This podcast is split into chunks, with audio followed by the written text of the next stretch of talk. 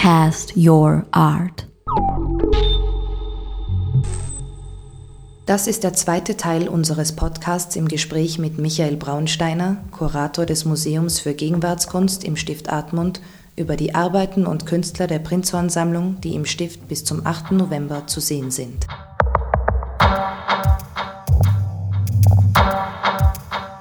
Die meisten Werke sind kleinformatige, weil äh, war ja weder ein Platz vorhanden, noch das Material selbst. Die Patienten und Patientinnen waren ja meistens, anders als heute, darauf angewiesen, dass man ihnen etwas gegeben hat, auf dem man schreiben oder zeichnen konnte.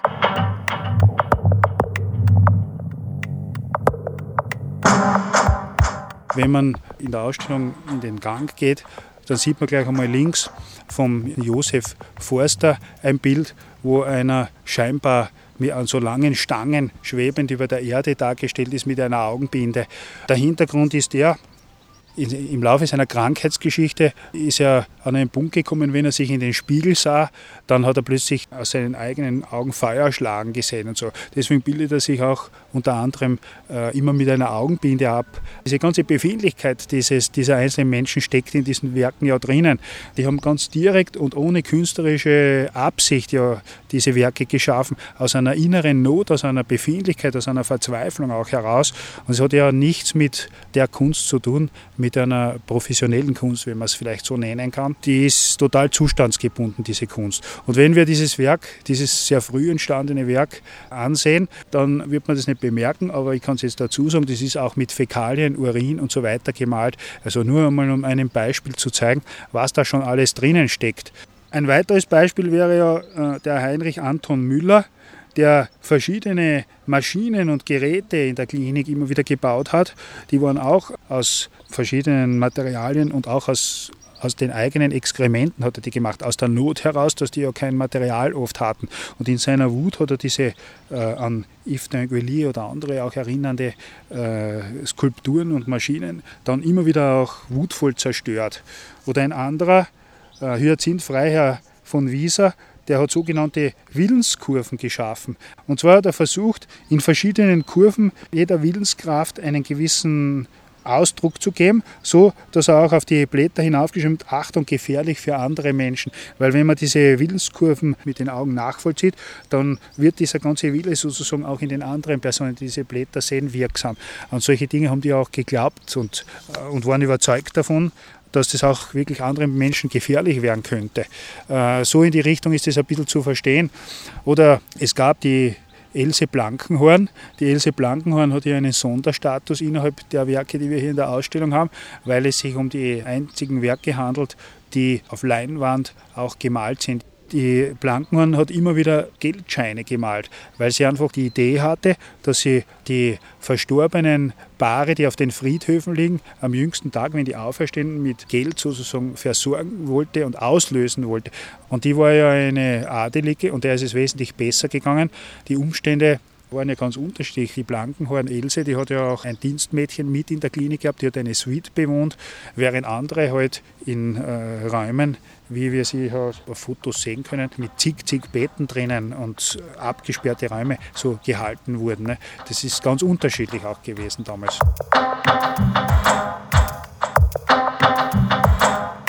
Einer der vielleicht faszinierendsten, nennen wir es einmal vorsichtig so, Positionen, die Prinzansammlung überhaupt hat, ist ja der August Natterer, der äh, anhand einer Erfahrung, ausgelöst durch eine berufliche Demütigung und eine Todsünde, die er dann in einem Bordell begangen haben soll, äh, halluzinatorische Visionen gehabt hat, so 1910 herum.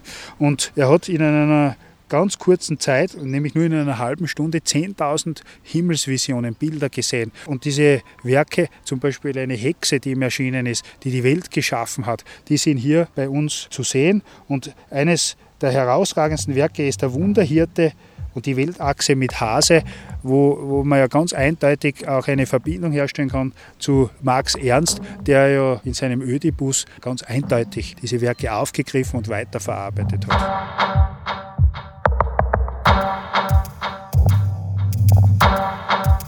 Für die Patienten war es wichtig, ungestört und ohne dass man ihnen dazwischen gekommen ist, einfach diesen Schaffensprozess ausleben zu lassen.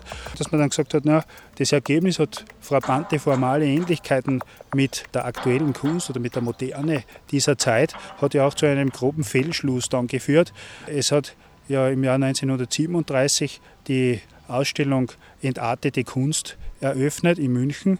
Und diese Ausstellung ist ja dann in zig Städte gegangen, wurde von Millionen Besuchern gesehen.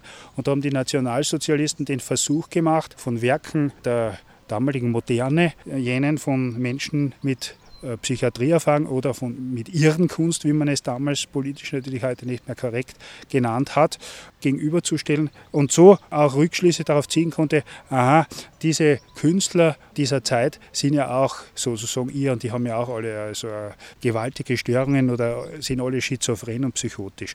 Das stimmt natürlich überhaupt nicht und der Prinzhorn hat wesentlich darauf hingewiesen, dass man aufgrund der formalen Ähnlichkeit von den Werken jetzt auf keinen Fall auf eine Ähnlichkeit in den Befindlichkeiten oder in den Zuständen, in den psychischen Zuständen rückschließen kann. Das ist ganz wesentlich.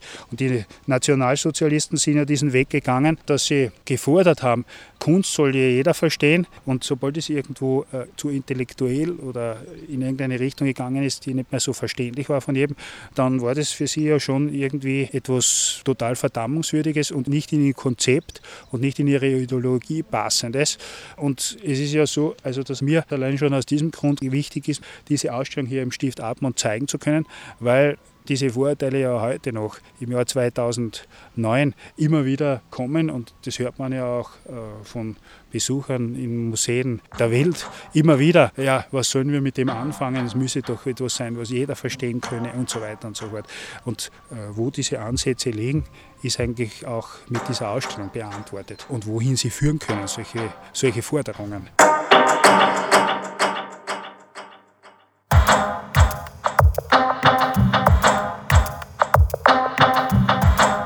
Wir sind jetzt am Ende des zweiten Teils unseres Gespräches mit Michael Braunsteiner, dem Kurator des Museums für Gegenwartskunst im Stift Admont, angelangt.